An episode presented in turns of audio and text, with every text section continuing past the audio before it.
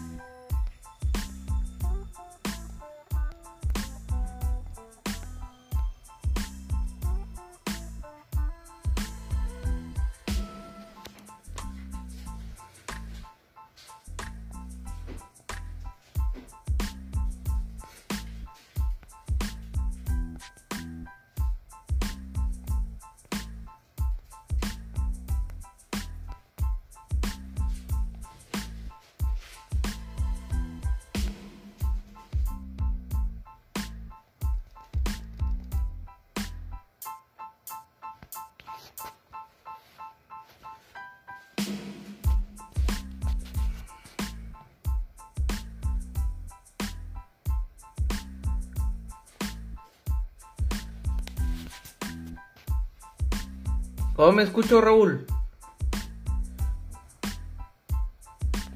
Ah, tranquilo, tranquilo, ahorita, ahorita te, te unes, per- per- permíteme. Permíteme, ahorita te unes, este, dame chance. ¿Me escuchas, Cristian?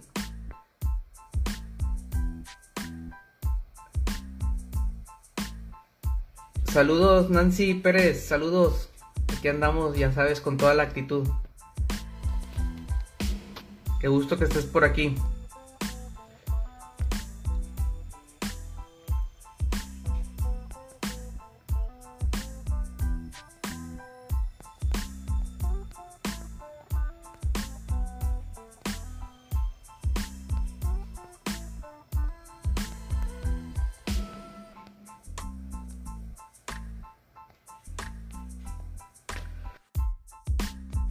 tenemos un invitado especial. Él, él es este paramédico y nos va a ir por ahí a compartir este pues sus experiencias. ¿Qué onda, Cristian?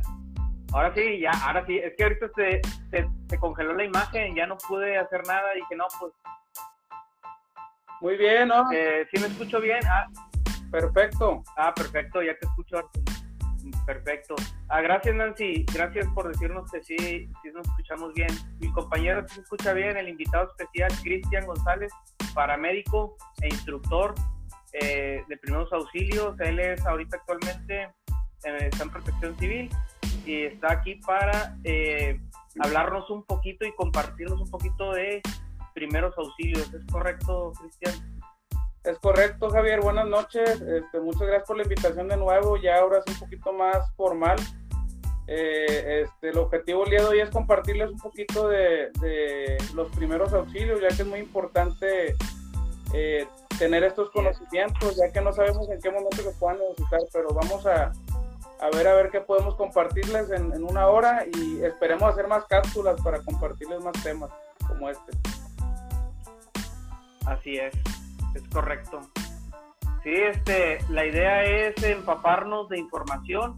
Eh, Cristian ya tiene por ahí una carrera este, ya, eh, pues ya larguita, estamos hablando de cuántos años, Cristian, ya con, eh, de experiencia en esto.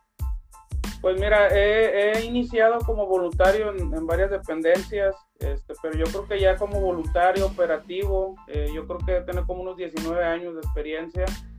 Desde muy pequeño, desde los 9, 8 años empezamos de, de voluntarios en diferentes dependencias de auxilio y, y, aquí estamos todavía a ver cuánto Dios nos permite seguir más, cumplir más años.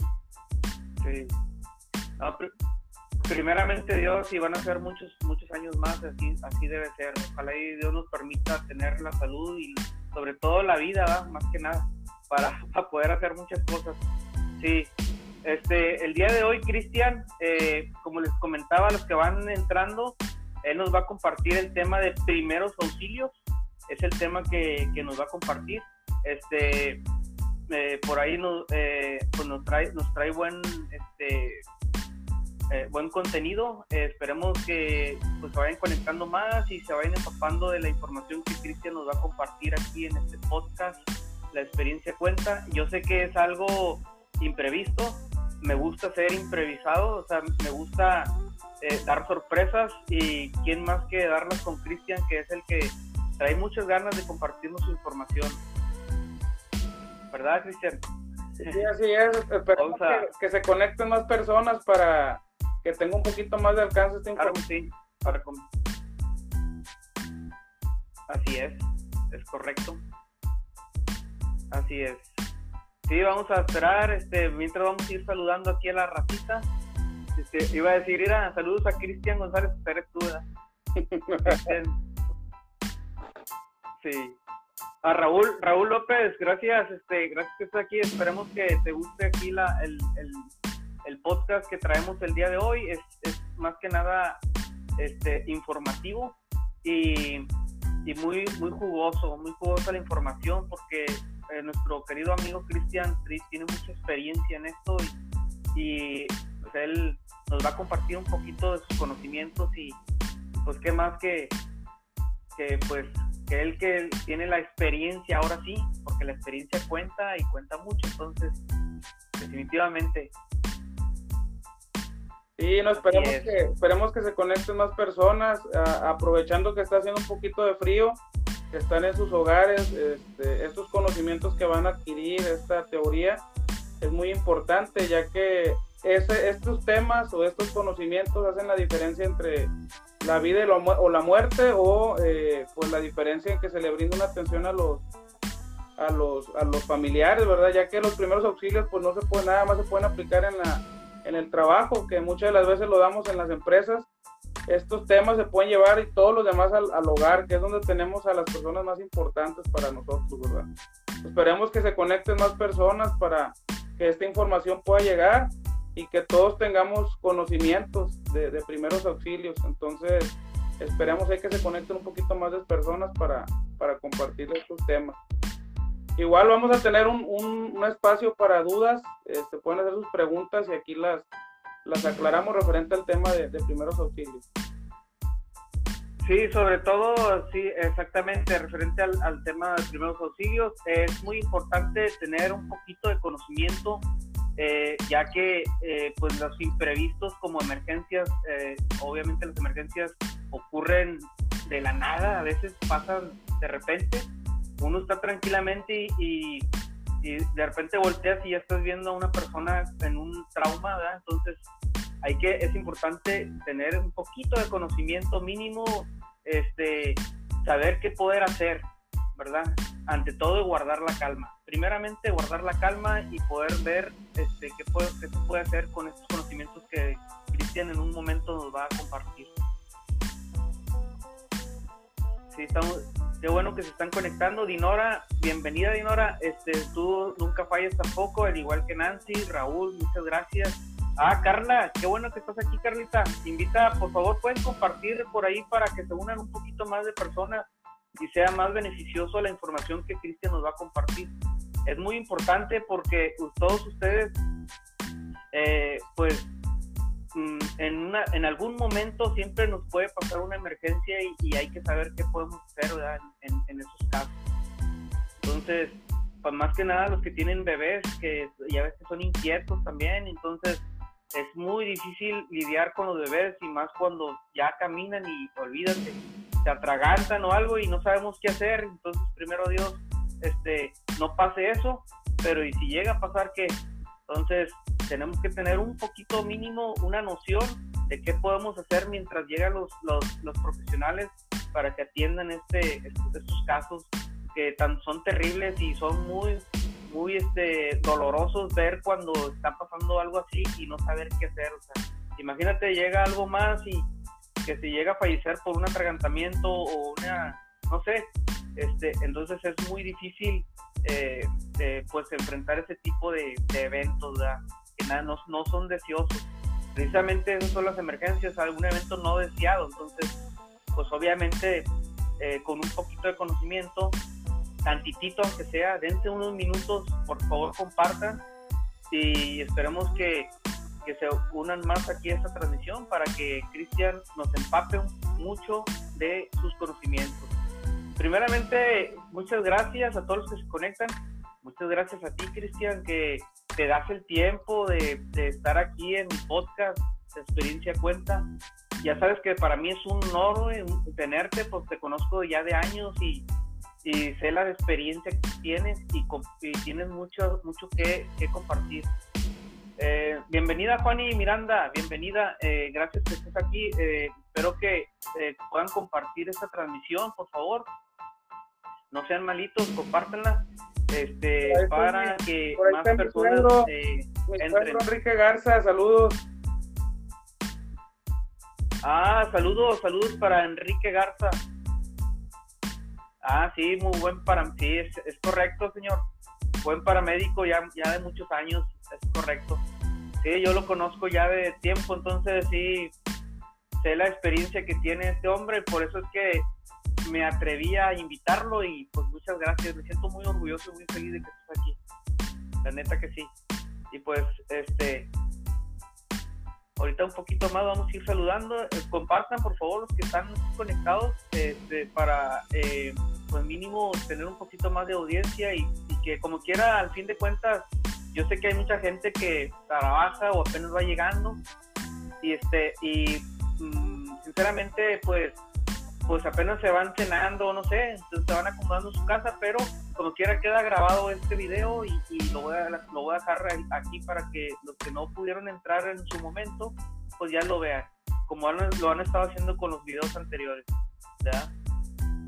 Bienvenida Judith Martínez, bienvenida. Es, va a estar muy, muy interesante el tema que, que nuestro paramédico invitado especial Cristian González nos va a compartir. Se llama Primeros Auxilios este, es algo improvisado, eh, espero que entiendan eso.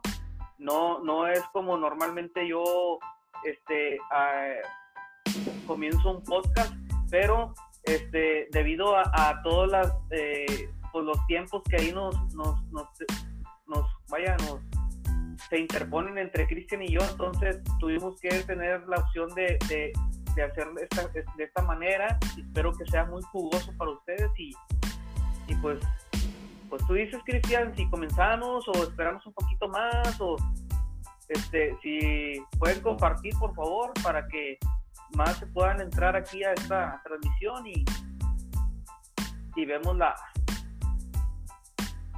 A ver. Por, ahí, por ahí pregunta José Raúl López que a dónde realizaba mis funciones y dónde inicié.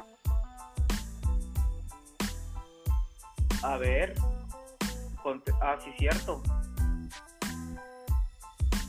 Raúl, mucho gusto, buenas noches. Mira, eh, tu servidor por ahí, yo soy originario de Tepic Nayarit. Eh, en la Cruz Roja Mexicana hay un grupo de niños eh, o un departamento el cual brinda cursos de primeros auxilios. Ese grupo se llama Juventud.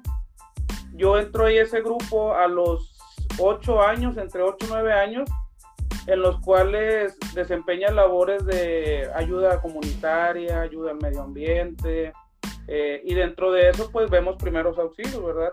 Yo inicio ahí a los 8 años, donde realizo actividades. Eh, después de eso, yo, mi, mi, incertidumbre o mis ganas eran andar en una ambulancia, andar brindando, brindando ayuda ahí a Como yo. quien necesitaba. Entonces yo a los, a los 10 años, entre 9 y 10 años, entro a Protección Civil de Tepic Nayarit como voluntario, lógicamente por la edad, eh, es bien importante que uno tenga un permiso o una responsiva de, de, nuestros papás, ya que al ser menores de edad, pues eh, la responsabilidad pues es muy grande para ellos como dependencia, entonces nos pedían un, una responsiva de tus papás firmada. Eh, yo inicio ahí, eh, continúo de voluntario en actividades de primeros auxilios, extinción de incendios, hasta inspecciones, me iba por ahí de voluntario con los inspectores. Desde esa edad, pues seguimos activos de voluntarios en, en, diferentes dependencias. Llego aquí a Nuevo León y entro a Protección Civil de Apodaca como voluntario. De ahí me voy a Protección Civil de Guadalupe. De ahí me voy a Protección Civil del Estado, Bomberos Monterrey, eh, en la Cruz Verde de Guadalupe. Entonces, de muy pequeño no era tanta la responsabilidad que yo tenía, eh, pero sí estaba aprendiendo como una esponjita, ¿verdad? Ahora sí como dicen. Entonces, desde esa edad yo hasta la fecha que tengo 29 años me he mantenido activo, desde como voluntario a operativo, he trabajado en área privada también como paramédico de, de alto soporte, entonces eh, ya tenemos un poquito de tiempo, ¿verdad? Eh, y la idea aquí de estar aquí con ustedes, pues compartirle o compartirles un poquito ahí de conocimientos. No va a ser la primera, van a, va a haber más cápsulas o más transmisiones donde vamos a estar haciendo diversos sí, temas. Correcto, primeramente Dios nos permita este, por ahí darles más, más, este, eh, más información, más del ámbito de lo que los conocimientos que tiene Cristian como paramédico y créanmelo que ahorita en su área de protección civil, si no me equivoco, este, es un área con mucha responsabilidad porque pues él expone su vida y, ese es el trabajo más que nada de, un, de un, una persona que se dedica a, eso, a este tipo de ámbitos arriesgan su vida como así un bombero, como un paramédico, como uno de protección civil. Todos tienen que tener el conocimiento indicado para poder enfrentar el problema al, al cual se van a afrontar. Entonces no es nada sencillo y este yo felicito de antemano antes de que comience con su tema de primeros auxilios. Yo lo felicito mucho porque él, él le echa muchas ganas y, y sé que este, eh, está por está en proceso de más conocimiento porque él quiere ser eh, llegar al último nivel de, de, de este ámbito entonces eh, hay mucho nunca terminas de aprender realmente nunca se termina de aprender y, siempre siempre existe algo nuevo que hacer y algo nuevo que aprender y, y pues qué bueno que existan personas como Cristian que en un dado momento ojalá y no se nos ofrezca que él nos tenga que atender en alguna emergencia y este y hay que valorar el esfuerzo que ellos hacen y el, y el, el más que nada el estar eh, con ese conocimiento porque no nada más es de, tener la experiencia nada más así X, no, no, aquí la experiencia sí cuenta porque imagínense que vaya y a un auxilio con ustedes y él no tenga el conocimiento, pues no, olvídense. Entonces, es muy importante estar siempre actualizado y él, y él es una persona que se actualiza constantemente de, de, información para tener el conocimiento y poder atender los, los, los auxilios que él atiende. ¿sí? Bueno, pues tú, dices, Cristian, si damos un poquito más de tiempo, a ver qué dice por aquí. Eh, Uriel Villegas, es todo paisano, poniendo en alto el nombre de, eh, de Santiago. Ah, de Santiago, sí, cierto. Ah, ah voz. Muy bien, muy bien. Este, bienvenido Uriel, qué bueno que estás por aquí, este, nos da gusto. Este, tú ya conoces a Cristian. Este, el, ah, el tema de hoy, Santiago Almora, es, es primeros auxilios, es el tema de hoy. Es lo que nos va a compartir Cristian. por aquí está el, eh, nada más que es, algo improvisado, entonces eh, eh, primeramente Dios vamos a ir mejorando este, este tipo de, transmisiones. Y pues ahorita gracias a Dios Cristian ya está aquí y, él nos va a empapar de, de conocimientos de primeros auxilios yo sé que para todos nos va a servir a todos, hasta a mí ya ando un poco olvidado, pero aquí voy a, a, retomar, ¿verdad? Como dijo. Oye, Cristian? Respondiendo, este, respondiendo las preguntas ahí a, a Raúl López, mira, yo a los nueve años desempeñaba labores como auxiliar, vamos a llamarlo, de un paramédico. Yo tenía conocimientos en primeros auxilios y a esa edad yo apoyaba al paramédico, no, no tenía la responsabilidad legal ni la responsabilidad de un paciente, sino que yo a esa edad apoyaba al paramédico para eh, a lo mejor preparar un suero, eh, hacer una curación. Y paso a ser activo yo a los 17 años, cuando termino mi carrera de, técnico en urgencias médicas, inicio como paramédico en una empresa privada de, ambulancias.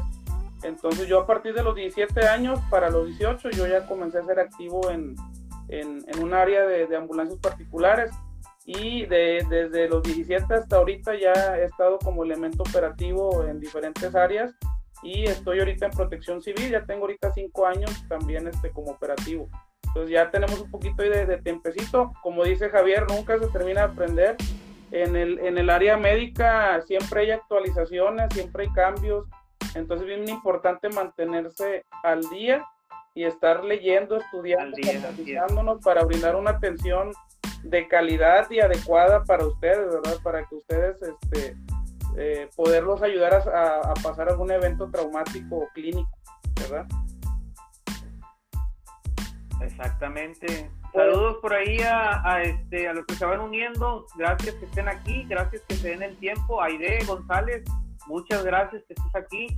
Este, por ahí entró también Uriel, entró Lucy García, eh, muchas gracias a los que van entrando. Linda Muñoz, muchas gracias que estés entrando aquí. Este va a estar muy bueno el tema. Entonces, eh, pues el tema se llama primeros auxilios. Es el tema y va a estar muy interesante. Empezamos. Dices, Cristian, si comenzamos. Muy bien. Sí, dale, vamos. Muy bien.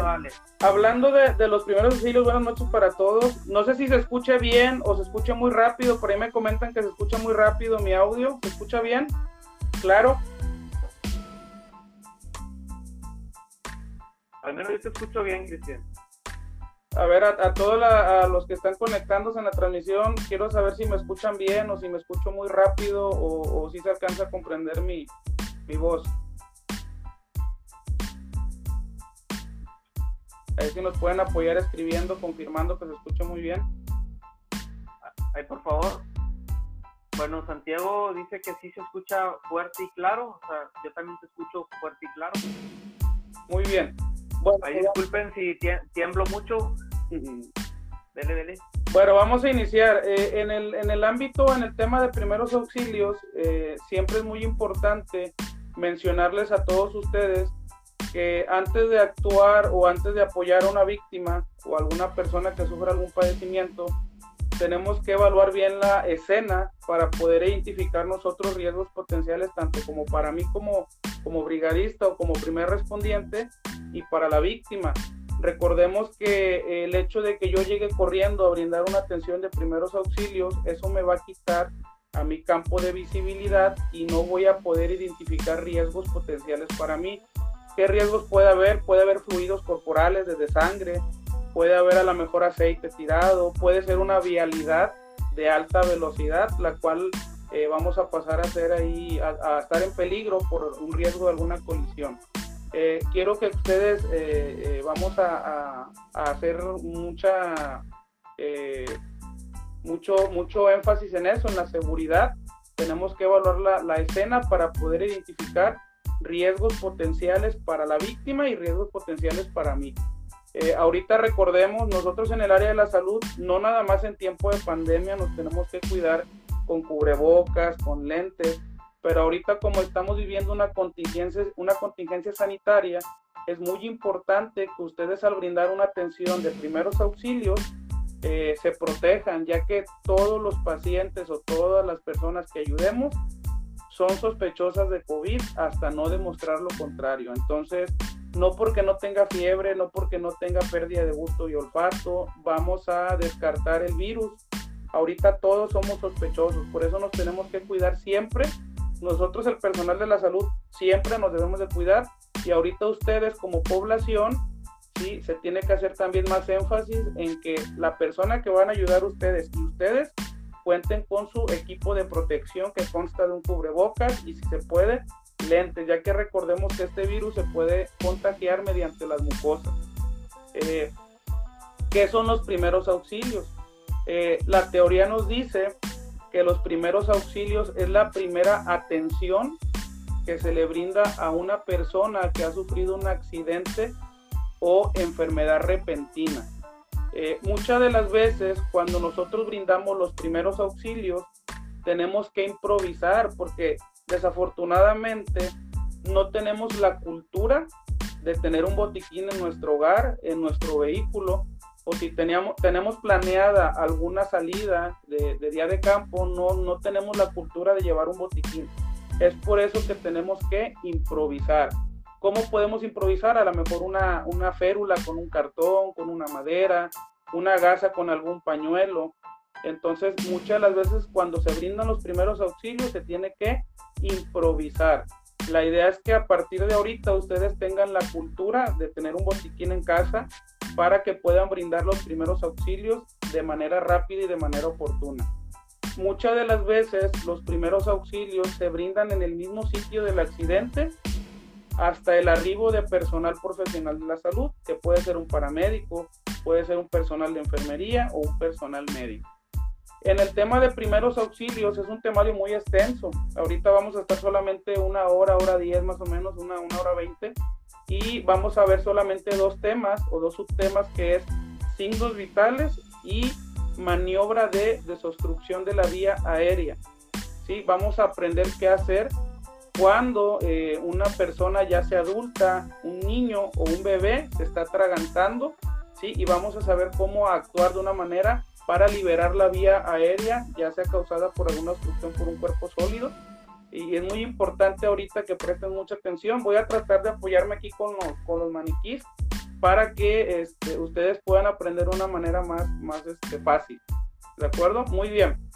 Eh, eh, dudas, si van teniendo o surgiendo dudas, les pido de favor que al final de, los temas que vayamos a ver eh, pueden preguntar y aquí sin problema aquí aclaramos sus dudas.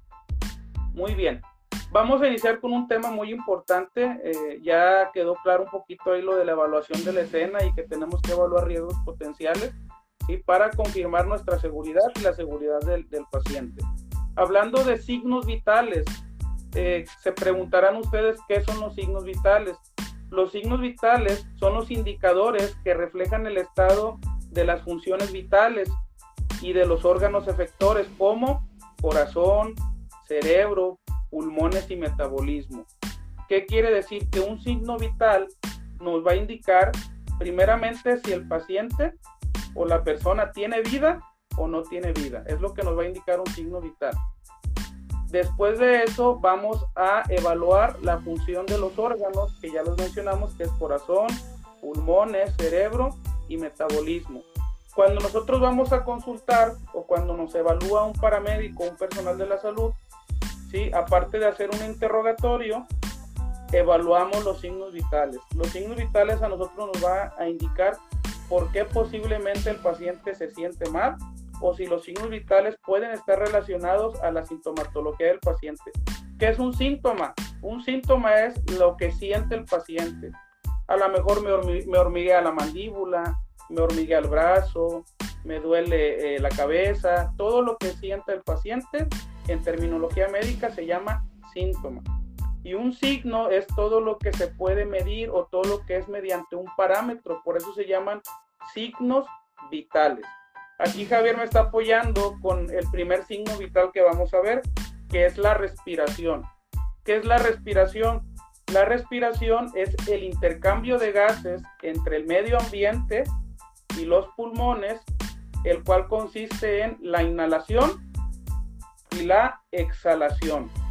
¿De acuerdo? Que inhalamos oxígeno y que exhalamos dióxido de carbono. Eh, ¿Cómo vamos a evaluar nosotros la respiración? En alguno de los casos vamos a observar cuántas veces el tórax se eleva y se contrae. ¿De acuerdo? En los bebés lo que vamos a observar es la parte superior del abdomen ¿sí? y la parte inferior del tórax. Es donde vamos a observar cuántas veces se extiende o cuántas veces se eleva eh, el tórax o la parte superior del abdomen. Eh, hablando de parámetros, ¿cuánto se considera una respiración normal mediante parámetros de respiraciones por minuto? Son entre 16 a 20 respiraciones por minuto. O sea que tenemos que evaluar cuántas veces en un minuto se eleva el tórax y se contrae. ¿Qué complicaciones podemos encontrar en este signo vital? Podemos observar que el paciente nosotros le llamamos hiperventilación. ¿Qué es una hiperventilación? En la terminología médica, el término o el prefijo hiper significa alto e hipo significa bajo. Hablando de la hiperventilación, significa que el paciente está ventilando muy rápido, muy, muy alto. ¿Qué va a pasar aquí? Que el paciente va a empezar con síntomas de adormecimiento de la lengua, se va a entumecer la mandíbula, se van a entumecer las articulaciones, inclusive el paciente puede llegar a perder el estado de conciencia por una hiperventilación. ¿De acuerdo? Nosotros, ¿cómo manejamos una hiperventilación? No sé si alguna vez han observado ustedes que el paciente se le coloca una bolsa de papel en boca y nariz. ¿Para qué? Para que el paciente disminuya su porcentaje de oxígeno en su sangre mediante la inhalación del CO2 exhalado, del dióxido de carbono exhalado. Recordemos que el oxígeno es un gas, el oxígeno en altas concentraciones nos va a intoxicar, lo cual nos va a provocar esa sintomatología que yo les estoy comentando. ¿Qué otra, ¿Qué otra alteración podemos encontrar en la respiración? Una respiración muy baja, muy lenta, la cual va a causar una deficiencia de oxigenación a nivel de la piel y a nivel de los órganos. ¿Qué datos voy a evaluar yo para determinar que hay una deficiencia de oxigenación a nivel de la piel y de los órganos y en la sangre? Que las uñas se van a poner de color morado. Después de las uñas se va a poner los labios de color morado también. A ese, a ese síntoma le llamamos nosotros eh, cianosis. La cianosis es una deficiencia de oxigenación a nivel de los órganos, a nivel de la piel es muy importante que al momento que nosotros identifiquemos cianosis peribucal, ¿sí? sepamos identificar cuál es el motivo por el cual el paciente tiene una deficiencia de oxigenación. ¿De acuerdo? Es muy importante, la respiración eh, la vamos a evaluar observando cuántas veces el tórax se eleva y se contrae. ¿De acuerdo? Obstrucciones de la vía aérea, pues ya las vamos a ver más adelante pero eso eh, puede ser provocado por diferentes patologías, ¿sí? el que el paciente tenga una deficiencia de oxigenación a nivel de la piel o de los órganos, ¿de acuerdo? Muy bien. Vamos a pasar al siguiente signo vital. Vamos a ver el pulso.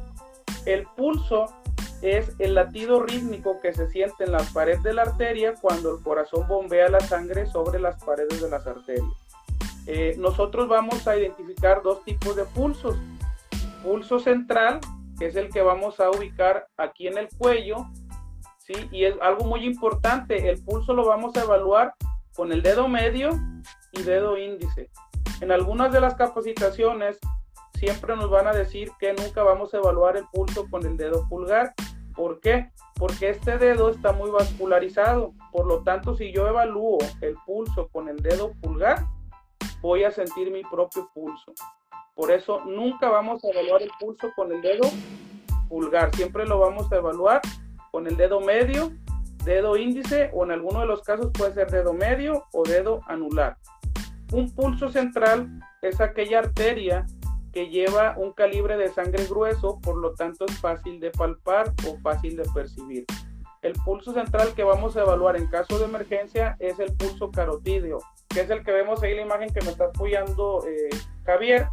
¿Sí? Para poderlo evaluar vamos a elevar un poquito la barbilla, vamos a ubicar la manzana de Adán, dos centímetros aproximadamente puede ser del lado derecho o del lado izquierdo y vamos a hacer una presión, ya que las arterias están profundas ¿sí? Y si lo hacemos de manera muy superficial, no vamos a poder evaluar el pulso. Vamos a ubicar la manzana de Adán, puede ser 2 centímetros del lado izquierdo o 2 centímetros del lado derecho y hacemos una presión para poder ubicar en este caso el pulso central que es el pulso carotídeo. ¿De acuerdo?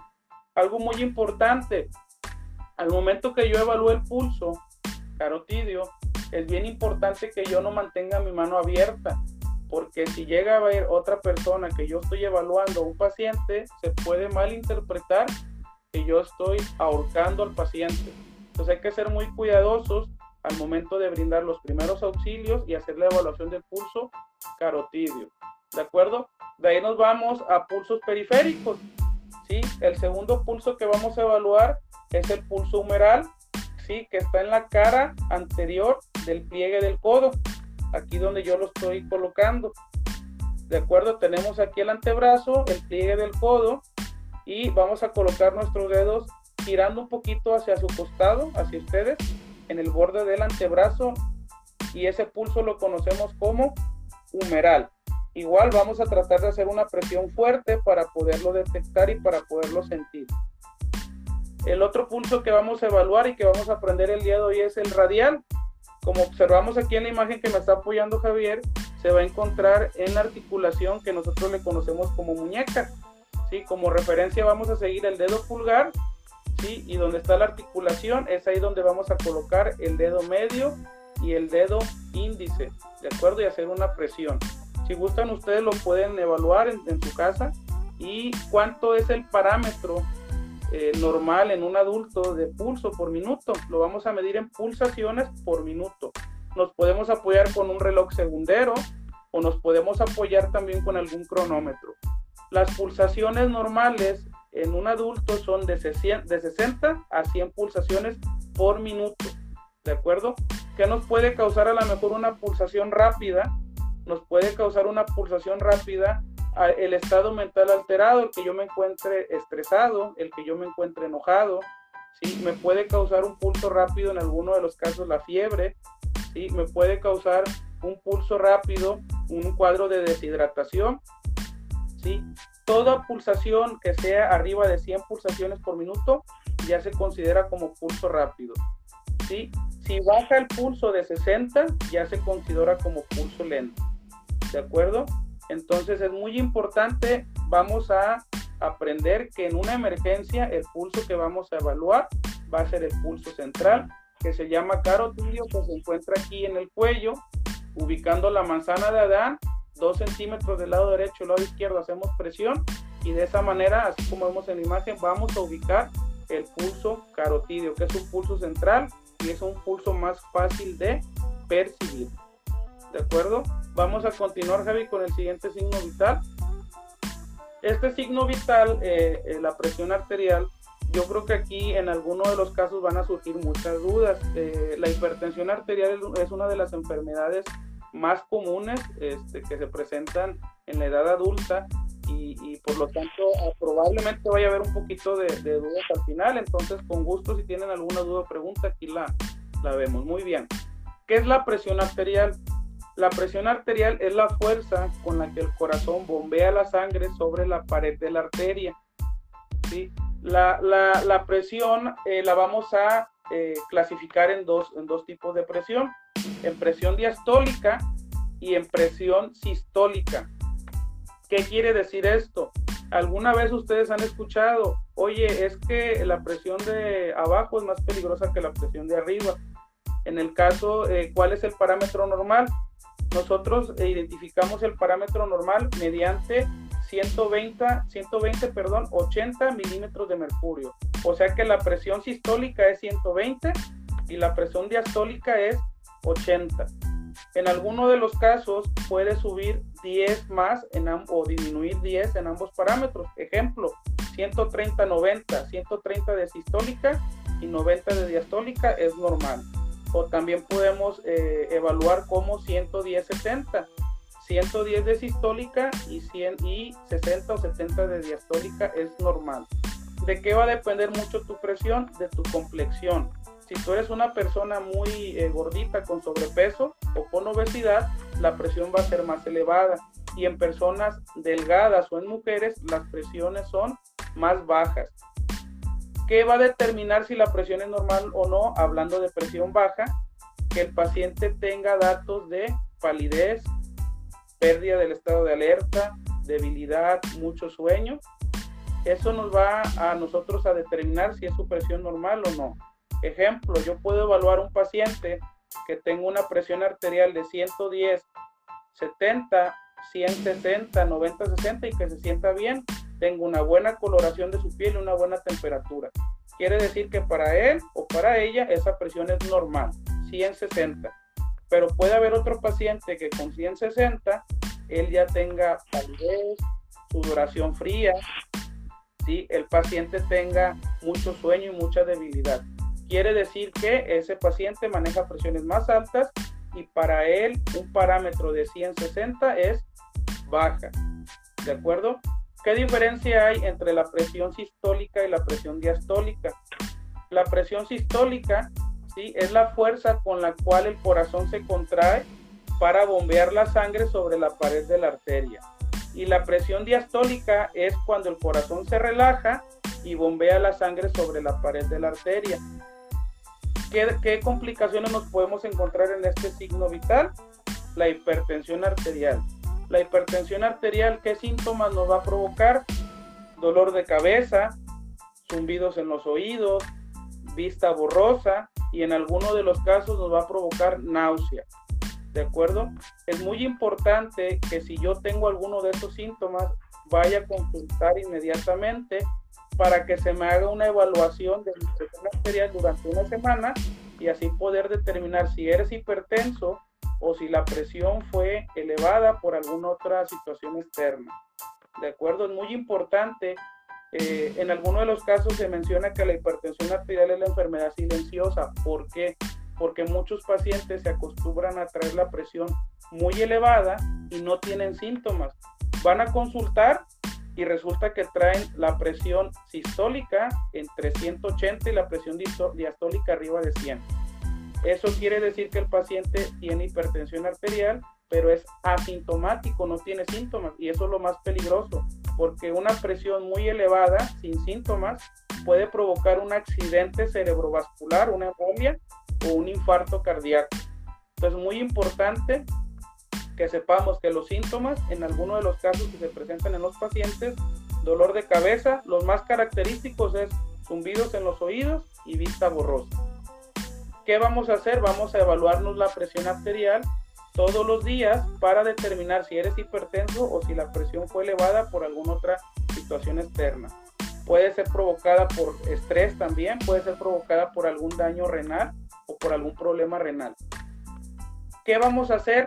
Si el paciente está medicado y tiene la presión alta, vamos a indicarle que se tome su medicamento como lo indica su receta, como lo indica su médico. Hay que recordar que en los primeros auxilios no podemos medicar pacientes, no podemos medicar a las personas. Lo único que vamos a hacer nosotros es recordarle que el paciente se tome su medicamento, el cual puede ser diversos antihipertensivos como captopril, enalapril, isosorbit, diversos este, eh, antihipertensivos el cual ya va a estar recetado e, e indicado por un médico. Ustedes no lo van a, recetar, no lo van a medicar, solamente le van a recordar. Y si no tienen medicamento, simplemente reposo, ¿de acuerdo? Hasta que se consiga el medicamento y vamos a sentar al paciente. Eso es lo que vamos a hacer como eh, primeros respondientes ante un paciente que tenga una crisis hipertensiva o hipertensión arterial. ¿De acuerdo? Muy bien. Ahora nos vamos a ir con la hipotensión. La hipotensión, ¿qué síntomas nos puede provocar? La hipotensión nos va a provocar palidez, nos va a provocar sudoración fría, nos va a provocar mucho sueño, nos va a provocar debilidad. En esos casos eh, tenemos que evaluar por qué es provocada la hipotensión, por deshidratación, puede ser provocada por pérdida de volumen sanguíneo o puede ser provocada por diversos medicamentos. Algo muy importante, tratamiento como primer respondiente, vamos a acostar totalmente al paciente y vamos a elevar los pies aproximadamente entre 15 a 20 centímetros arriba del nivel del corazón para mejorar la irrigación sanguínea hacia el cerebro y la oxigenación. ¿de acuerdo? Eh, ese es el tratamiento y si está muy frío el paciente, vamos a, perdón, a cubrirlo para evitar que el paciente pierda calor. Entonces, es muy importante. ¿Con qué evaluamos la presión arterial? Lo vamos a evaluar con un estetoscopio, ¿sí? Y lo vamos a evaluar con un esfingobaumanómetro o un baumanómetro, el cual puede ser de mercurio o puede ser digital. Eh, es muy importante que cuando ustedes evalúen la presión, ¿sí? se evalúen la presión sentados y que guarden un reposo entre 5 a 10 minutos para que su presión arterial se pueda regular. Si yo llego caminando de dos cuadras me siento, no pasa ni un minuto, me toman la presión arterial, va a salir elevada. Entonces es muy importante la presión arterial sentado y esperar unos 10 minutos para que la presión arterial se pueda regular. En alguno de los casos, cuando los pacientes tienen de antecedente presión baja, ya el médico le va a recetar medicamentos como el Ascor, que es un medicamento el cual es vasoconstrictor y ayuda a elevar la presión arterial. Si tienes presión arterial baja que no es causada por pérdida de volumen sanguíneo o deshidratación, hay que ir a consultar para que el médico te eh, realice estudios de laboratorio y los estudios para poderte medicar y que tu calidad de vida sea una calidad de vida adecuada, porque muchas de las veces el tener la presión baja nos provoca que eh, no nos concentremos, eh, andemos muy cansados, que tengamos mucho sueño y pues lógicamente eso va a alterar nuestra calidad de vida o nuestra rutina diaria. ¿De acuerdo? Eh, vamos a hacer un pequeño inter para preguntas. No sé si tengan alguna pregunta o alguna duda del auditorio o, los que están por ahí siguiéndonos. ¿Alguna pregunta? La transmisión.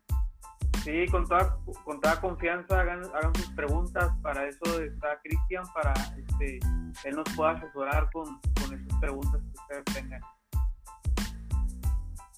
sin problema y sin miedo, denle, denle.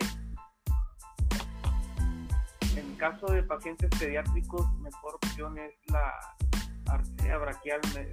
Eh, preguntan ahí Marco Antonio Zavala, si lo logra ver, Cristian. No, no alcanzo a ver los comentarios, pero en el caso de pacientes pediátricos, como el cuello es muy corto, se dificulta poder palpar el pulso carotidio. Es por eso que se recomienda más checarlo el pulso humeral o también se le conoce como pulso braquial. Es correcto. En pacientes pediátricos es más efectivo evaluar el pulso humeral o pulso braquial. Es correcto. Muy bien. ¿Alguna pregunta, duda hasta aquí? ya aparecemos de la escuela, ¿verdad? Como la maestra, ¿alguna duda? Pero es importante que ustedes eh, saquen todas sus dudas. Precisamente para eso hacemos este tipo de contenido, para que ustedes eh, tengan la oportunidad desde su casa, desde su casa de estar eh, adquiriendo este conocimiento que Cristian nos está compartiendo. Así que hagan sus preguntas sin problema. Martín Gerardo, bienvenido. Bienvenido. Santiago Almora dice que todo claro. Sí, este, creo que Cristian nos habla muy claramente. Muy bien, eh, vamos a continuar con el siguiente signo vital que es la, temperatura. Eh, la temperatura es la cantidad de calor que emite, nuestro cuerpo. ¿Dónde vamos a evaluar la temperatura? La temperatura la podemos evaluar en diferentes áreas. Eh, anteriormente se evaluaba en el área, en la cavidad oral, Ahorita por higiene ya no se evalúa tanto en esa área. Ahorita ya contamos más con termómetros digitales y termómetros de mercurio. Eh, ahorita también con lo del COVID-19 se ha facilitado más el reparto o la venta de, de termómetros los cuales cuentan con un sensor infrarrojo. Es muy importante que sepan que la temperatura se puede evaluar en la región temporal o en la región frontal sin causar alguna lesión cerebral o alguna alteración, como se comenta en algunos videos. Eh, pueden hacerlo sin ningún problema, sin ningún eh, riesgo, ¿sí? ya que si lo hacemos en alguna otra parte de nuestro cuerpo, la lectura no va a ser la correcta. Eh, ¿Cuánto es la temperatura normal? La temperatura la vamos a medir mediante grados Celsius. La temperatura normal, el parámetro es entre 36.5 grados Celsius a 37.5 grados Celsius. ¿Dónde vamos a evaluar la temperatura? Vamos a evaluarla en la región axilar, ¿sí? La vamos a evaluar en, en, la región frontal o región temporal en caso de que sea un termómetro digital, ¿sí? Y en algunos de los casos se puede evaluar también por vía rectal. Depende mucho de, de, la edad del paciente. Eh, cuando se considera que el paciente tiene eh, fiebre o, febrícula, eh, si hablamos que el paciente tenga 37.6, 37.7 de temperatura, ya se consideran como picos febriles. Eso quiere decir que el paciente su temperatura va a ir en aumento. A 38 ya se considera como fiebre, de acuerdo, hasta 39, hasta 40, 41 grados Celsius. ¿Qué tratamiento le vamos a dar al paciente si presenta fiebre? Vamos a eh, usar eh, medios físicos, los cuales consisten en atacar las zonas más calientes del, cuerpo del paciente, que son colocar campos húmedos en las axilas, en ingles y detrás de la rodilla. Eh, y si está disponible baño, vamos a bañar al paciente con agua a temperatura fresca, ni muy fría ni muy caliente, para poder bajar la temperatura corporal. A eso se le conoce como medios físicos. Si el paciente eh, tienen a la mano algún antipirético, algún medicamento, también se puede ser aplicado algún eh, medicamento antipirético para eh, bajar la temperatura del paciente, que pues ya todos los conocemos, que son paracetamol, eh, diclofenaco, ibuprofeno, metamisol, los cuales tienen que ser recetados y tienen que ser administrados por un personal médico, ¿de acuerdo? Hay que recordar que no hay que automedicarnos, siempre hay que ir a consultar, ya que cualquier medicamento, no importa el medicamento, es muy importante que sea medicado o sea recetado por un personal profesional de la salud. Vamos a poner, ahorita que estamos viviendo temperaturas muy bajas aquí en la, en, la región noreste, ¿qué vamos a hacer ante un paciente que presente datos de hipotermia? Eh, la hipotermia la vamos a, clasificar abajo de 35 grados Celsius y el paciente en una hipotermia leve va a empezar a, a, temblar mucho en respuesta a la temperatura muy baja y va a empezar su corazón a latir muy rápido. Es muy importante que si el paciente tiene datos de hipotermia, vamos a resguardarlo en una zona no ventilada, en una zona caliente. Es muy importante inmediatamente cubrirlo ¿sí? con alguna manta o con alguna frazada. Si tenemos disponible agua caliente o bebidas calientes, inmediatamente vamos a administrar vía oral si está consciente el paciente líquidos calientes, ¿de acuerdo? Para eh, bajar, la, perdón, para subir la temperatura corporal del paciente. La hipotermia en grados muy bajos o en, etapa muy grave, el paciente va a empezar a, eh, a, bajar su gasto cardíaco, lo cual puede causar algún problema eh, cardíaco o hasta la muerte del paciente si no identificamos y tratamos rápido una hipotermia. ¿Cómo la vamos a tratar? Como primeros respondientes, agua caliente, cubriendo al paciente e inmediatamente vamos a retirar al paciente del de, eh, ambiente o del exterior, ¿sí? O de la intemperie para cubrirlo y empezar a subir la temperatura corporal. Es muy importante, ¿sí? Controlar la temperatura baja y controlar la temperatura alta. En algunos de los casos, por, por una hipertermia, una temperatura alta, el paciente adulto mayor o el paciente pediátrico puede llegar a convulsionar por fiebre.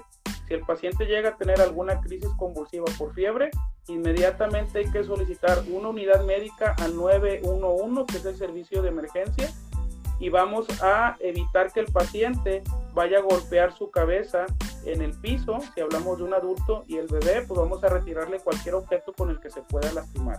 No vamos a tratar de detener los movimientos involuntarios y no vamos a introducir nada a la boca durante la crisis convulsiva vamos a tratar de eh, dejar que el paciente termine de convulsionar y es normal que el paciente después de convulsionar se orine o se haga popó, a eso nosotros le llamamos relajación de esfínteres.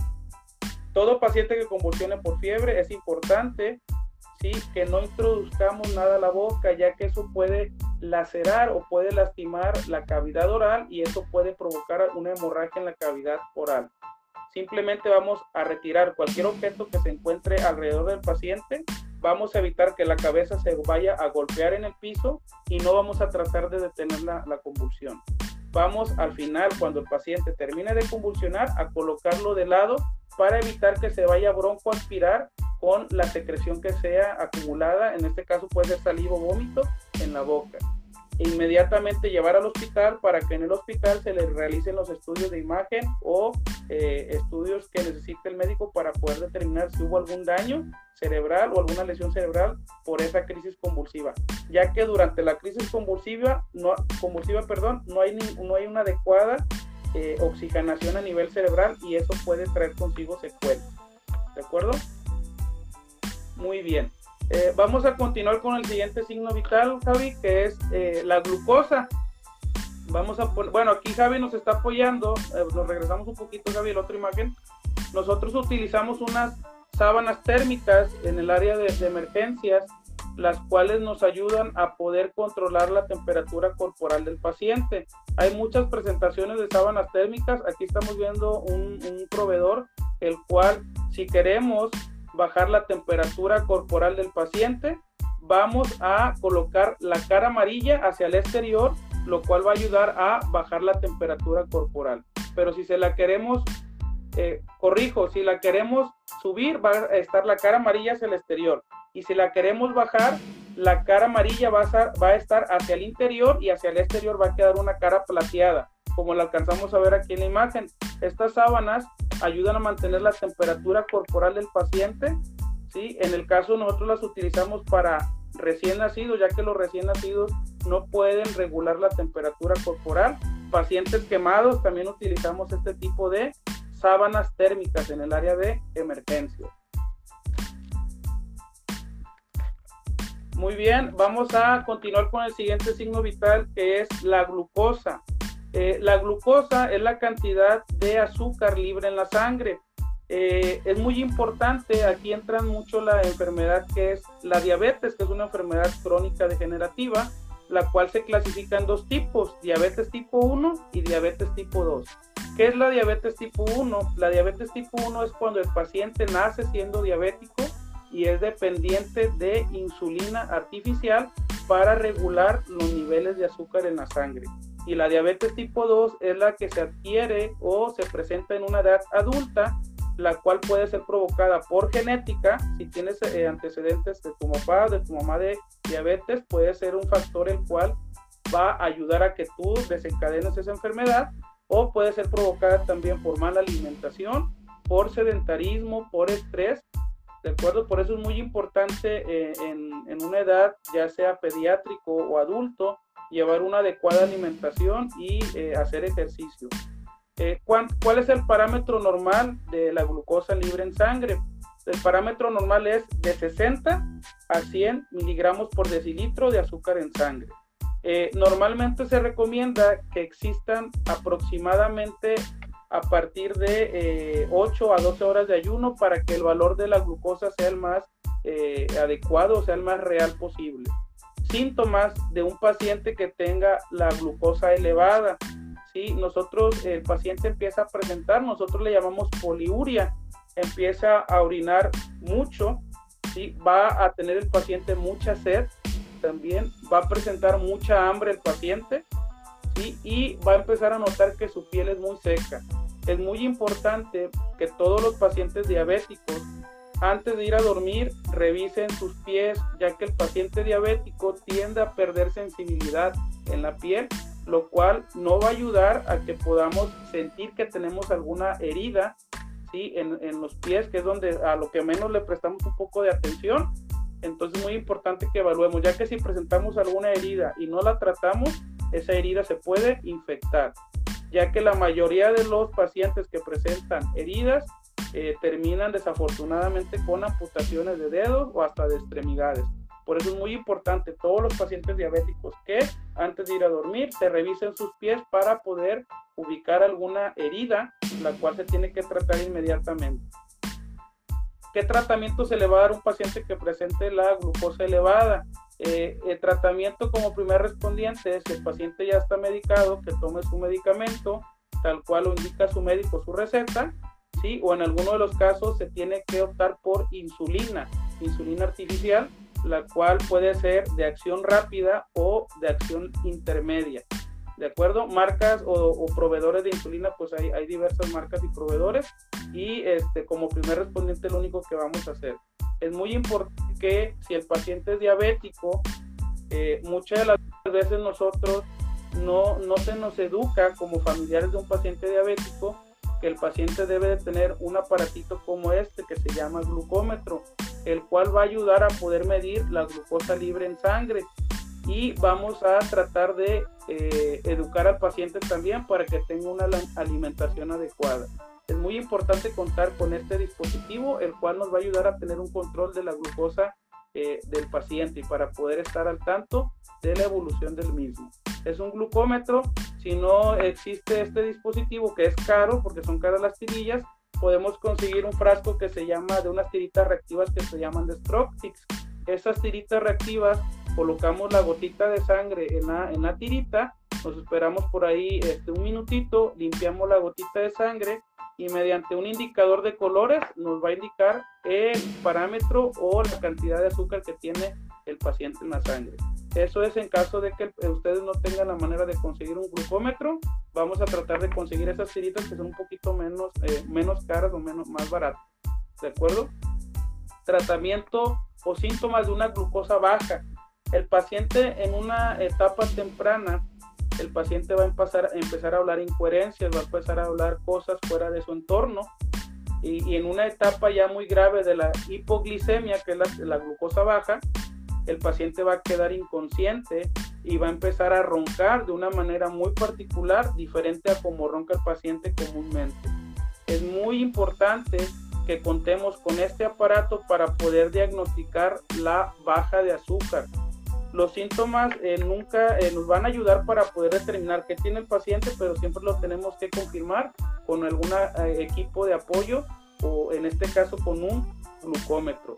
Si el paciente tiene la glucosa en parámetros muy bajos y está consciente, es muy importante que le demos al paciente algo dulce o alimento en caso de que esté consciente. Si está inconsciente, hay que activar el servicio médico de emergencia al 911 para que personal, perdón, profesional de la salud pueda colocar glucosa intravenosa, ya que si el cerebro dura mucho tiempo sin eh, o con los niveles bajos, bajos de azúcar, el paciente puede tener algún daño cerebral por la deficiencia de azúcar en la sangre.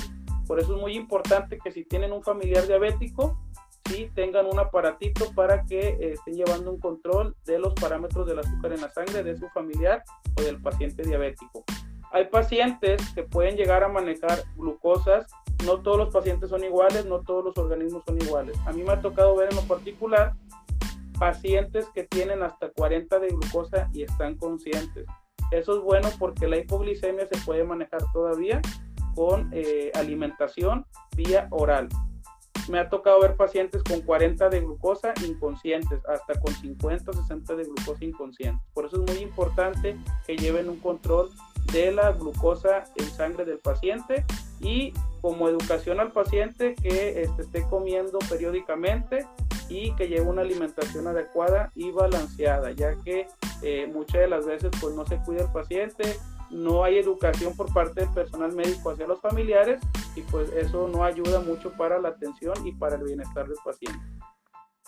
Muy bien, continuamos Javi con el otro, el otro signo vital que es la saturación de oxígeno. Eh, ahorita este parámetro o este signo vital, eh, desafortunadamente ya todos tenemos un poquito más de conocimiento o ya nos familiarizamos más con estos aparatitos que se llaman pulsoxímetros. Estos aparatitos, mediante un sensor infrarrojo, detecta la cantidad de oxígeno en la sangre. ¿Qué parámetro se considera normal en cuanto a oxígeno en la sangre? puede ser del 95 al 99%. Si el paciente tiene el porcentaje de oxígeno entre 94 y 91, se considera una hipo, hipoxia moderada. Pero si el paciente tiene una saturación de oxígeno menor a, 90%, se considera una hipoxia grave, la cual se tiene que tratar con oxígeno suplementario en cualquiera de los dos eh, estados, moderado o grave depende de eh, estado del paciente, es como nosotros vamos a determinar si utilizamos un dispositivo de bajo flujo, que son unas puntitas nasales, o un dispositivo para suministrar oxígeno de alto flujo, que puede ser una mascarilla con un reservorio, que es una bolsita aquí, la cual ayuda a el nivel de oxígeno aportado mediante un tanque de oxígeno en una fuente de suministro sea mayor. ¿Cómo vamos a evaluar la saturación de oxígeno? Primero vamos a encender nuestro pulso oxímetro, ¿sí? Y lo vamos a colocar en nuestro dedo índice. En caso de que el paciente tenga lesionado el dedo índice, puede ser colocado en cualquier dedo, ¿sí? inclusive hasta en el óvulo de la oreja. Cualquier tejido que esté vascularizado va a ser posible que nos dé la lectura de el nivel de oxígeno en la sangre. Es muy importante si el paciente tiene esmalte de uñas, es muy importante saber que eso no nos va a ayudar a que el aparato pueda leer eh, el nivel de oxígeno en la sangre. Si está muy frío el paciente, eso también va a ser un factor para que el pulsoxímetro no pueda detectar el nivel de oxígeno en la sangre. Vamos a frotar un poquito el dedo para calentarlo un poquito y después vamos a colocar el pulsoxímetro. Parámetro normal de 95% a 100%, a 99%. El paciente tiene un 100% de nivel de oxigenación, probablemente sea causado por una hiperventilación, que fue lo que vimos en el signo vital de respiración.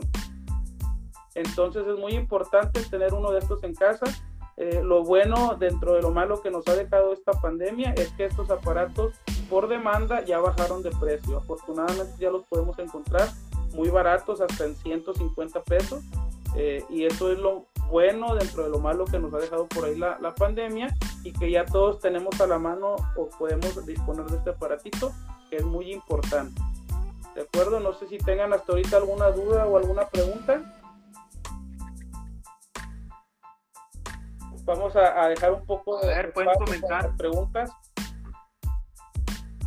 Pueden comentar con toda confianza, sin problema. Este es el momento de hacerlo ahorita para que aprendan también y tienen una alguna duda, aquí la vamos a aclarar con todo gusto.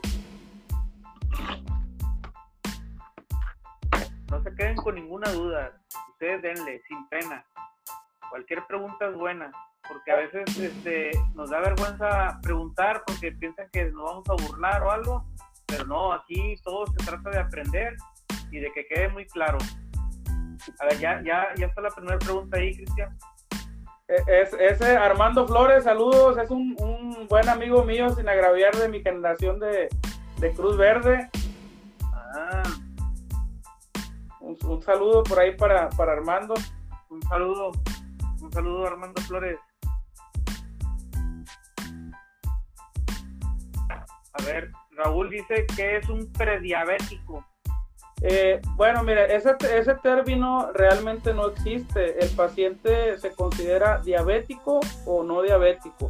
Eh, muchas de las veces se, le, llama, se le llama prediabético a aquel paciente que tiene el nivel de azúcar arriba de 100 miligramos por decilitro en sangre, pero el término correcto es diabético o no diabético, no existe la prediabetes. ¿De acuerdo? Así es, a mí, me dijeron diabético, o sea, no me dijeron que eras prediabético, diabético total. Sí, grado 2. ¿Sí, ¿Sí se dice grado 2? Tipo 2, diabetes tipo 2, diabetes mellitus tipo, tipo 2. Tipo 2. Tipo 2.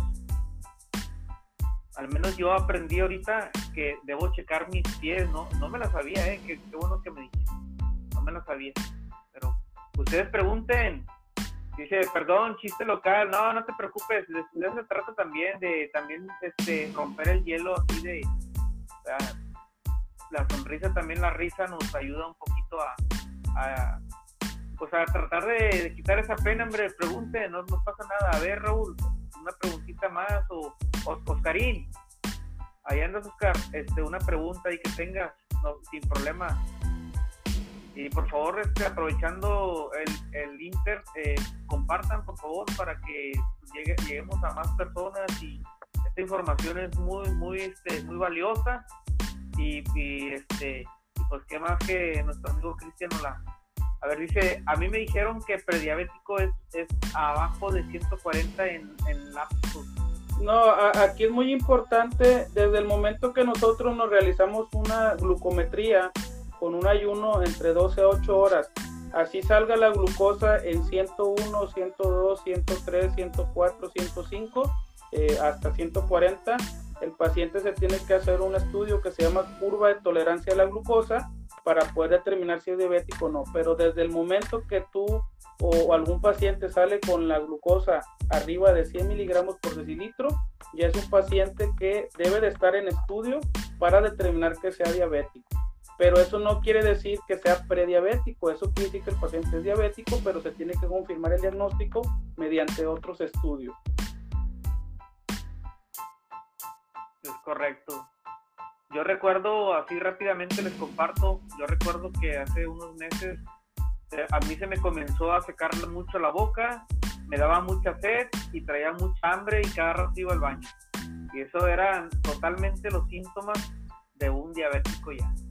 Y yo no lo quería reconocer, es difícil reconocerlo a veces, pero este, lamentablemente eh, soy culpable de estar diabético porque no nos cuidamos y no tomamos las medidas adecuadas o no, la alimentación adecuada para evitar este tipo de, enfermedades. Entonces, pues pregunten sin problema, dice, ¿cuántas horas deben pasar para checar la glucosa después de haber ingerido alimento? Muy bien, eh, no hay un horario tal cual, este, depende del alimento que nosotros ingeramos, es, el parámetro o la cantidad de glucosa que se va a elevar pero normalmente eh, después de una hora, que es lo que en lo que se absorben eh, las glucosas, calorías, es lo que se va a reflejar cuánto es lo que se va a elevar la glucosa. Depende mucho de la absorción. Nosotros en, algunos de los casos, cuando el paciente tiene el azúcar muy baja, colocamos, si no se puede colocar vía intravenosa, debajo de la lengua, vía sublingual, alguna, algún alimento como miel para poder elevar la glucosa más rápido. Entonces depende mucho del alimento, pero el tiempo aproximado es una hora en lo que se tarda en absorber la glucosa y que se va a empezar a reflejar mediante un estudio de glucometría. Dice Raúl, yo me hice ese estudio y salí no apto de diabético. A ver si puede otra vez hacer su pregunta porque no entiendo lo último. No apto de diabético. yo tampoco entendí. Algo muy importante, pacientes diabéticos que llevan una dieta adecuada, que llevan eh, eh, su alimentación adecuada, hacen ejercicio, la calidad de vida puede ser muy buena eh, y es muy importante que el hecho de que desafortunadamente seamos diabéticos, si llevamos una alimentación adecuada, ejercicio, eso nos va a llevar una calidad de vida muy, muy bien, o sea, no, que no nos vaya a, a, interrumpir nuestra calidad de vida el hecho de que seamos diabéticos. Dice Raúl que dice, me he dado cuenta que estando en ayunas salgo bajo de 105, pero al tomar mi medicamento salgo alto a la media hora. Sí, más o menos el tiempo de absorción de los medicamentos es entre eh, una hora aproximadamente eh, y es muy importante que si el paciente no llega a ver mejoría en cuanto a su tratamiento, vaya con su médico para que le pueda regular el medicamento. Pero eh, un paciente diabético va a ser muy difícil en algunos de los casos que maneje niveles de glucosa muy normales. Pueden estar un poco elevados, sí, pero este, es muy importante que lleven su dieta adecuadamente y si ven que el medicamento no surte efecto, vamos a ir a consultar con el médico para que regulen el medicamento o lo puedan, le puedan eh, eh, por ahí modificar la dosis. Sí, yo creo que ahí dice Santiago, dice una persona que ingirió alimentos eh, cuatro horas después revisa su glicemia y mantiene a 130, ¿qué indica? Mira, mira Santiago, lo adecuado, lo ideal para poder determinar si el paciente es diabético hay que esperar aproximadamente entre 8 horas o 12 horas.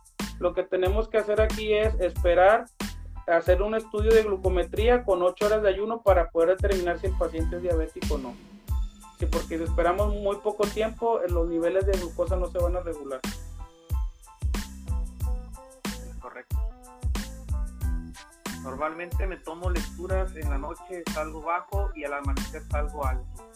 Sí, aquí Entonces ahí tienes ya un problema, Raúl. Hay que, hay que ir con el médico para que por ahí le, le modifique su medicamento, se lo pueda cambiar. Y si es insulina dependiente, que, hay, que, hay que evaluarlo mediante una consulta médica. No es bueno eso, Raúl. Necesitas ir a checarte eso. Bueno, muy bien, continuamos, Javi. No sé si te parece con el tema de maniobra de obstrucción de la vía aérea. Adelante, adelante. Muy bien, este, gracias por sus dudas y sus preguntas. Espero que todas puedan ser, puedan ser resueltas. Eh, el término o, la terminología médica o el tema de primeros auxilios, como involucra área médica, muchas de las veces este, se tiene que eh, evaluar al paciente mediante una consulta médica, ¿verdad? ¿Qué más quisiera yo responder aquí todas sus dudas eh, al 100%? Pero muchos de ustedes es muy importante que vayan con un médico para que pueda ser eh, consultado y ya el médico toma la decisión en base a su estado de salud.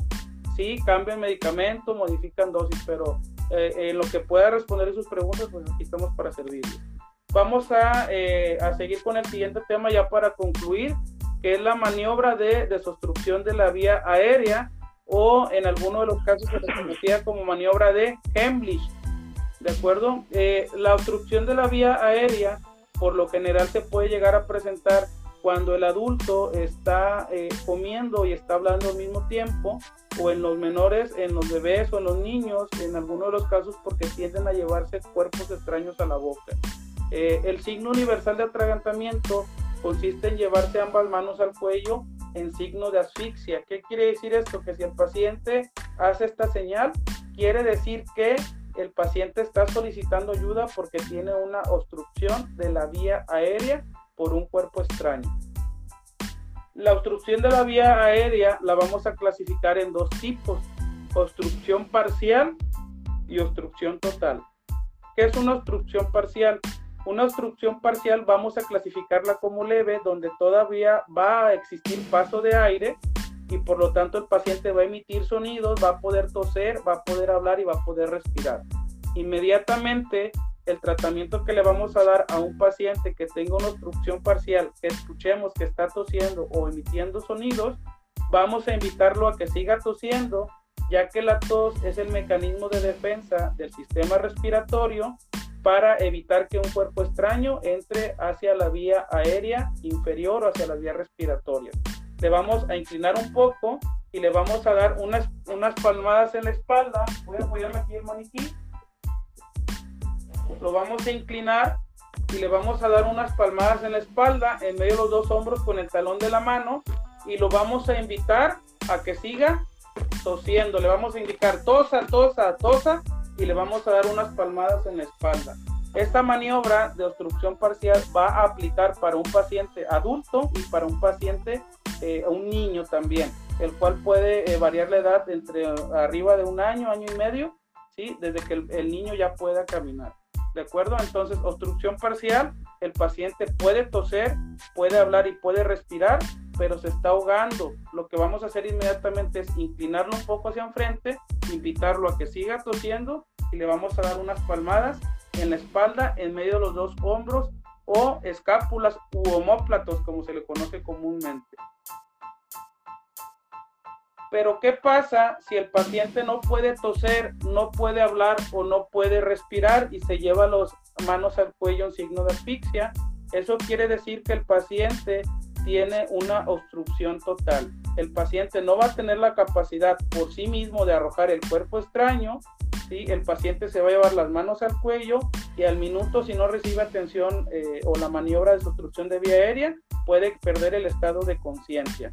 Inmediatamente, cuando nosotros lleguemos a abordar una persona que se está atragantando, es muy importante que nos presentemos con la víctima para que él sepa quiénes somos y sepa qué es lo que vamos a hacer. En mi caso yo me voy a presentar, mi nombre es Cristian, soy paramédico, te voy a ayudar. ¿Te estás atragantando? Aunque se escuche una pregunta un poco eh, absurda, el paciente te va a indicar con la cabeza que sí se está atragantando y el hecho de que tú te presentes con la víctima le va a transmitir seguridad y también nosotros vamos a vernos profesionales.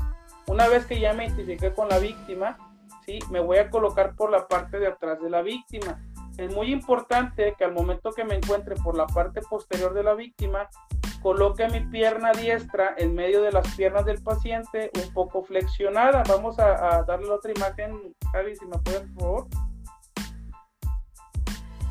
De esa manera, como se ve aquí en la imagen, ¿por qué? Porque si el paciente llega a quedar inconsciente, inmediatamente yo voy a tener control de él con la rodilla. ¿De acuerdo? ¿Qué es lo que vamos a hacer? vamos a ubicar el ombligo del paciente o la cicatriz umbilical ¿de acuerdo? Y voy a colocar dos dedos arriba del ombligo de esta manera para poder ubicar el sitio de compresión.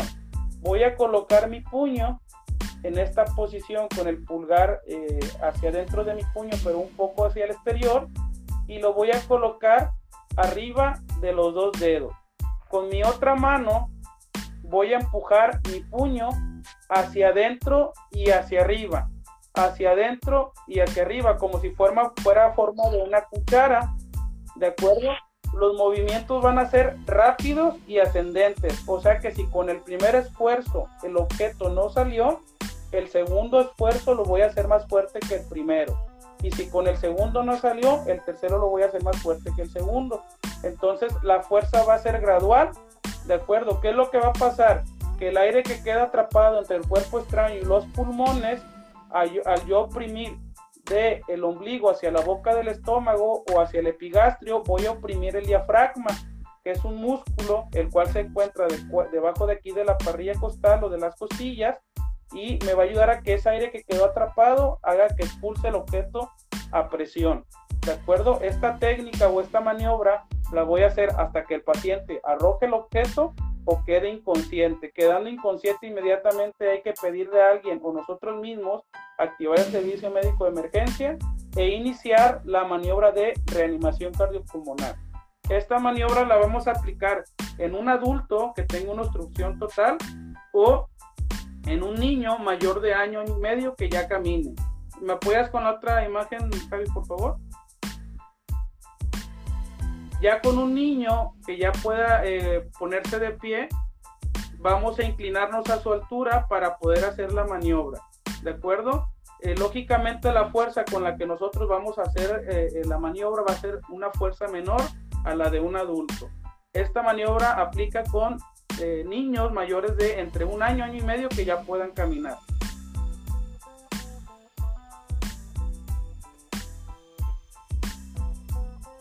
Ahora vamos a apoyarnos con el bebé. ¿Cómo vamos a identificar que el bebé menor de un año se está atragantando? El, el, bebé no va a emitir ningún sonido o llanto con la boca Recuerden que la deficiencia de oxigenación o la baja oxigenación a nivel de la sangre va a hacer que nuestros labios se pongan de color morado y el bebé va a hacer movimientos desesperados. Inmediatamente, ¿qué es lo que vamos a hacer? Vamos a cargar al bebé de esta manera y con el dedo pulgar y dedo índice voy a fijar el mentón del bebé y voy a colocar mi antebrazo en esta posición. Así como lo alcanzan a ver aquí. Inmediatamente lo que voy a hacer es voy a girar al bebé boca abajo sobre mi antebrazo, ¿sí? Y voy a fijar bien el mentón del bebé y las piernas del bebé tienen que quedar en medio de mi antebrazo para que el bebé no se me vaya a caer. Y lo voy a inclinar un poco para que me ayude la gravedad. Con el talón de mi mano, en medio de los dos hombros u homóplatos o escápulas, le voy a dar cinco palmadas en la espalda fuertes. Uno, dos, tres, cuatro, 5, inmediatamente voy a fijar la cabeza del bebé, voy a colocar mi antebrazo en esta posición, siempre voy a proteger la cabeza del bebé y lo voy a girar boca arriba. ¿De acuerdo? Al momento de girarlo boca arriba, tengo que colocar los, las piernitas del bebé en medio de mi antebrazo. Voy a descubrir el tórax del bebé, voy a inclinar un poquito el maniquí a la altura de las tetillas en el centro del tórax con el dedo medio y dedo índice voy a comprimir cinco veces. 1, 2, 3, 4, 5 y voy a evaluar para verificar si el objeto con el que se estaba atragantando lo alcanzo a visualizar en la cavidad oral. Si lo alcanzo a visualizar, con el dedo meñique voy a hacer un barrido para tratar de extraer el objeto. Si no ha salido el objeto, voy a repetir la maniobra, fijo mentón y voy a girar otra vez boca abajo sobre, mi otro antebrazo y otra vez vuelvo a dar cinco palmadas con el talón de la mano en los dos hombros fuerte. Uno, dos, tres, cuatro, cinco. Giro boca arriba sobre mi otro antebrazo. Cuido el cuello del bebé y la cabecita del bebé. Y a la altura de las tetillas, en el centro del tórax, con el dedo medio y dedo índice, voy a comprimir cinco veces. Tres, cuatro, y evaluamos. Esta maniobra la voy a hacer hasta que el bebé arroje el objeto o quede inconsciente. Es muy importante que una vez que quede inconsciente el bebé, las guías del American Heart dicen que activemos el servicio médico de emergencia 911. Algo muy personal y muy particular que yo le comento en las capacitaciones a mis alumnos es desde que el momento que observamos o identificamos que se está atragantando el menor, hay que tratar de activar el servicio médico de emergencia. ¿Por qué? Porque el tiempo de respuesta es un tiempo de respuesta entre 15 a 20 minutos. ¿Qué puede pasar? Que arroje el objeto al bebé, pero es muy importante que le ganemos un poquito de tiempo al, tiempo de respuesta de la ambulancia. Si el bebé arroja el objeto, qué bueno, van a llegar el personal de servicio de emergencia y lo va a evaluar. Y si no lo arroja el objeto y queda inconsciente, ya la ayuda va a venir en camino es muy importante que activemos el número de emergencia y la manera correcta de pronunciarlo es 911. Recordemos que eh, el 911, si nosotros le decimos a un niño de primaria que marca el 911, los niños simplemente van a saber marcar hasta el 10. Y si nosotros le decimos que marca 911, va a ser más rápido y más fácil que un niño de edad eh, entre que esté en primero, segundo, tercero de primaria, inclusive esté en kinder, pueda marcar el 9 Es muy importante mencionarles que ahorita por la pandemia o por la contingencia sanitaria, la reanimación cardiopulmonar anteriormente se, se enseñaba y se decía que teníamos que dar compresiones y ventilaciones 30 compresiones por dos ventilaciones durante cinco ciclos y al quinto ciclo íbamos a evaluar otra vez al paciente. Ahorita por eh, la contingencia sanitaria que estamos viviendo, simplemente se recomienda que comprimamos fuerte y rápido en el centro del tórax hasta que llegue la ayuda médica. ¿De acuerdo? Eso que va a ayudar a que el poco porcentaje de oxígeno que existe en la sangre del paciente, nosotros lo vamos a mantener circulando y eso va a disminuir el riesgo de que el paciente tenga muerte cerebral por una deficiencia de oxigenación. Es muy importante que el paciente cuente con su cubrebocas y el rescatista también o el brigadista o el primer respondiente cuente con sus cubrebocas y sus lentes de protección para evitar y disminuir el riesgo de contagio. Esta maniobra es para un bebé menor de un año, ¿de acuerdo? Que no pueda caminar o un bebé de brazo. Es muy importante que realicemos la maniobra de una manera rápida para evitar que el bebé quede inconsciente. ¿De acuerdo? Muy bien. Eh, ahora, ¿cómo vamos a dar la maniobra a una mujer embarazada? No sé si me puedes apoyar, Javi, con la otra imagen. Con la mujer embarazada o una persona muy obesa va a ser muy complicado poder hacer la opresión eh, arriba del ombligo, como lo indicamos al principio. Es muy importante que con la mujer embarazada o un obeso oprimamos en el centro del tórax hacia el centro ¿sí? En donde se unan las costillas, ya que aquí tenemos un hueso que se llama esternón. Es un hueso flexible y cartilaginoso que es muy difícil que se fracture. Recordemos que la mujer embarazada tiende a recorrerse ligeramente hacia la parte superior los órganos y por el, el bebé que va a tener lógicamente en su abdomen no vamos a poder oprimir el abdomen. Eso también incluye para pacientes o para personas muy obesas en, la, en el paciente o la paciente embarazada hay que recordar que si la, madre está mal, el bebé también está mal. Si el bebé, eh, eh, perdón, si la madre está bien, lógicamente el bebé también va a estar bien. Es muy importante que se le brinde una atención de manera rápida para que el bebé también no tenga algún daño o alguna lesión. ¿De acuerdo? ¿Qué hacemos si estamos solos y no hay nadie quien nos auxilie y tenemos alguna obstrucción de la vía aérea? Lo que vamos a hacer es colocar nuestro propio puño arriba del ombligo y vamos a apoyarnos en la esquina de alguna mesa o alguna silla para hacer una técnica de autoayuda. De esa manera vamos a poder nosotros a realizar una técnica de autoayuda en caso de que nos encontremos solos. Vamos a ver si me puedes apoyar, Javi, con la otra imagen para que alcancen a, observar. De esa manera, como vemos aquí en la imagen, es como se va a, hacer la maniobra de autoayuda en caso de que no exista eh, alguien que nos pueda auxiliar. Muy bien, pues no sé si tengan alguna duda o alguna pregunta en cuanto a, los dos temas que vimos el día de hoy.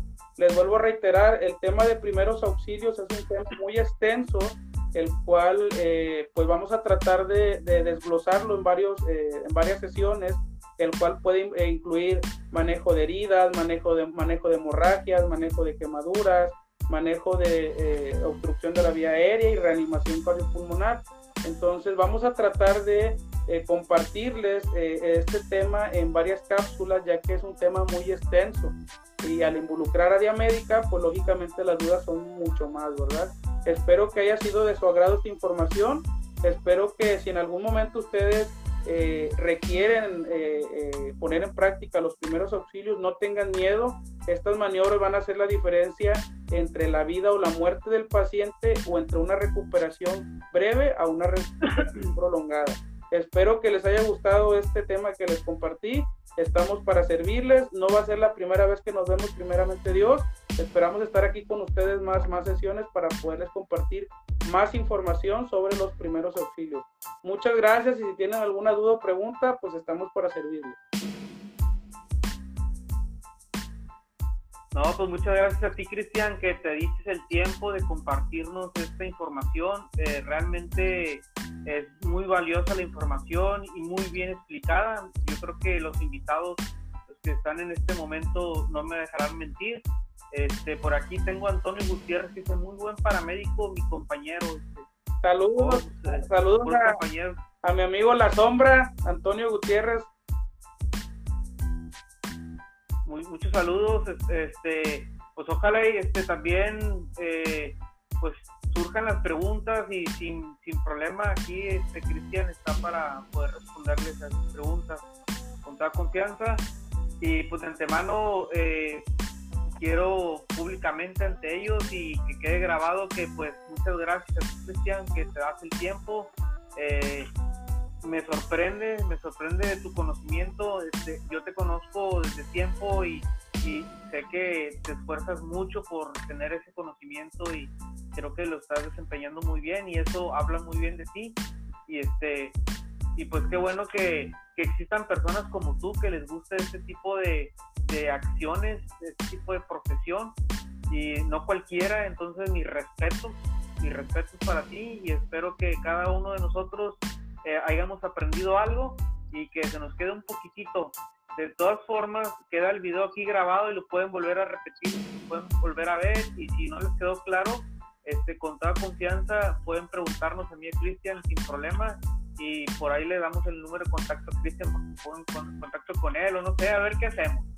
Sí, Santiago Almora, paramédicos e instructores de Estados Unidos y Europa se sorprenden del trabajo que realizamos los paramédicos en México, puesto que ellos tienen una legislación muy estricta que los obliga a tener todo. ¿Todo qué? Todo. Eh, los obliga a tener. Todo el me perdí, me perdí. Todo el equipo e insumos de vanguardia en México. En México no. En México no. Así que ellos se llevan nuestras eh, mañas o técnicas alternativas para definitivamente es que los mexicanos siempre tenemos ese espíritu y eso es lo que más nos mueve, la actitud, el espíritu, las ganas y sobre todo que nos gusta hacer el trabajo que estamos haciendo. Bueno, en este caso lo hablo por ti, yo, yo ya sabes que yo me retiré muy rápido, no duré ni siquiera, sí, pero este, pues, pues qué bueno que, este, pues personas de allá del otro lado pues sí nos, nos tengan por ahí un, un, reconocimiento que reconocen que nosotros somos buenos, mexicanos, sobre todo que Cristian, pues tú eres el que más ámbito tienes en esto, en este rollo, entonces pues yo creo que eh, pues no no está de más decirlo, ¿verdad? Como él dice, Fíjate que, es cierto lo que comenta aquí el compañero, el área prehospitalaria o el área de cultura de primeros auxilios en otros países van muy avanzados, adaptados en cuanto a tecnología.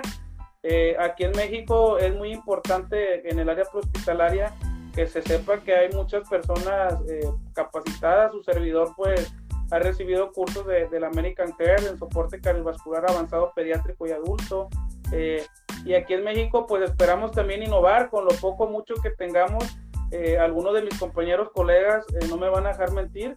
Siempre tratamos de brindar una atención prehospitalaria al paciente de calidad y una, una, una atención eh, lo más oportuna y rápida que se le pueda brindar para que ellos lleguen estables y con vida al hospital, con poco, mucho equipo que tengamos, a comparación de Europa y de Estados Unidos y Canadá. Este, pues sí nos falta, vamos un poquito atrasados en cuanto a equipamiento, pero eso no nos limita a que nosotros nos sigamos preparando y leyendo un poquito de, los definitivamente protocolos que ellos tienen allá donde están un poquito más avanzados, pero sí, desafortunadamente, eh, hablando en general en todo el país y en algunos este, países eh, no tan desarrollados, sí vamos un poquito atrasados en cuanto a equipamiento, en cuanto a tecnología, en cuanto a conocimientos, eh, pues tratamos de ir a la par, actualizándonos con los cursos que ellos vamos a, los que ellos están implementando cada, cada, cada cierto tiempo. Cuidado, cuidado. ya hay que hay que mandarle la ambulancia a Cristian porque ya se cayó, ¿ah? Entonces, ¿estás bien, Cristian? ¿Ocupas algunos primeros, alguien alguien que se anime a darle los primeros auxilios a Cristian? Por eso le cayó el, el, celular. Sí, son, son fallas técnicas, de repente va. El, eh, saludos al monito. ¿Cómo se llama el monito ese? que le pongan un nombre ahí en los comentarios. Sí, pónganle un nombre ahí al, al, maniquí. Y este, pues bueno, pues yo también aprovecho para, para decirles que pues la experiencia cuenta en este podcast este, con su servidor. Eh, ya nos estamos proyectando en Instagram, en Facebook, en YouTube y por ahí tenemos ya capítulos, ahí ya 17 capítulos en Spotify.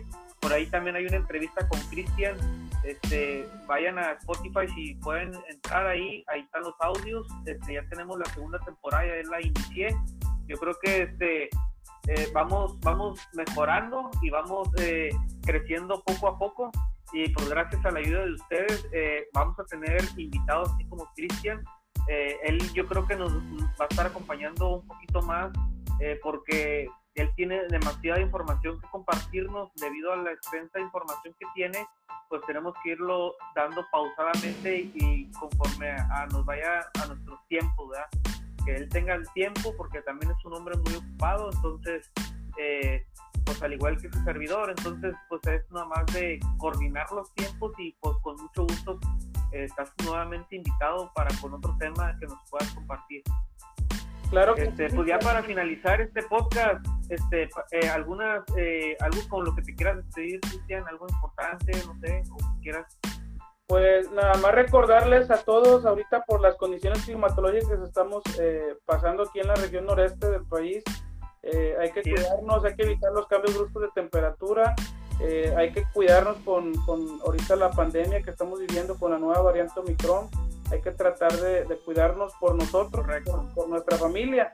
Si tenemos algún paciente vulnerable con alguna enfermedad crónico-generativa, recuerden que si a nosotros no les pasa nada, pues a ellos sí les puede pasar. Eh, hablando fuera de salud, pues, eh, la prevención, si tienen calentadores, hay que mantener de gas, hay que mantener las habitaciones ventiladas. Eh, hay que tratar de, de los medidores, medidores, de agua, mangueras de agua, hay que tratar de aislarlas del frío y este, pues espero compartirles más temas. Aquí su servidor, pues eh, vamos, eh, desempeñamos varios temas como evacuación, búsqueda y rescate, primeros auxilios, prevención de incendios también que puede aplicar para el hogar. Eh, entonces esperemos que no sea claro. de, de, algunos temas que podemos ver y que esperemos que sean para ustedes de utilidad. Muchas gracias, buenas noches, abríguense bien y cualquier cosa estamos aquí para servirles. Muchas gracias por su tiempo y esperamos que les haya gustado por ahí la, la plática ya por último, Cristian, ¿nos puedes compartir tus redes sociales? ¿Dónde te pueden encontrar en Facebook o en Instagram? No sé, tus redes sociales. Yo tengo por ahí una página que se llama AESI, Asesores en Emergencia y Seguridad Industrial. Ahí compartimos, compartimos información de capacitaciones.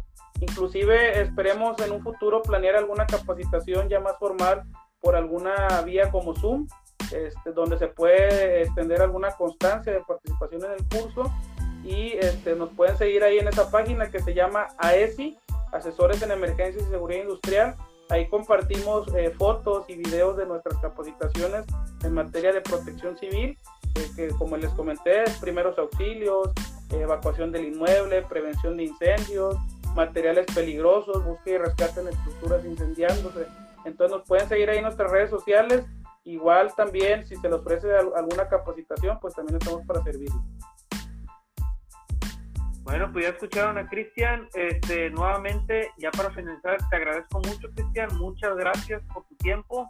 Gracias a todos los invitados que estuvieron aquí eh, entrando, saliendo, otros de sí que espero que eh, pues los que no vieron el video, pues los, los, tengan aquí la grabación y puedan verlo cuando ustedes gusten y, regresarle cuando ustedes quieran. A donde no le entendieron, ahí mero, ahí está. Este, está muy explicado. Eh, pues muchas gracias, no me queda más que pues despedirme de todos ustedes, un fuerte abrazo Cristian, muchas gracias por tu apoyo, gracias por estar aquí, esperemos no sea la última vez, como, como lo mencionamos, y pues muchas gracias a todos los que participaron, y pues gracias por sus preguntas, eh, esperemos que eh, podamos subir mejor contenido, eh, vamos, vamos a ir creciendo poco a poco en este podcast, la experiencia cuenta, después si quieren ir viendo por ahí mis redes sociales, pues ahí, estamos, eh, eh, en todas las redes sociales van a encontrar como la experiencia cuenta, ahí estamos para servirles y con todo gusto este, eh, vamos a estarles compartiendo temas interesantes con gente interesante así como Cristian, esa es la idea. Pues muchas gracias, les agradezco su atención y por su tiempo. pues muchas gracias, nos vemos hasta la próxima aquí en el podcast La experiencia cuenta. Buenas noches. Nos vemos.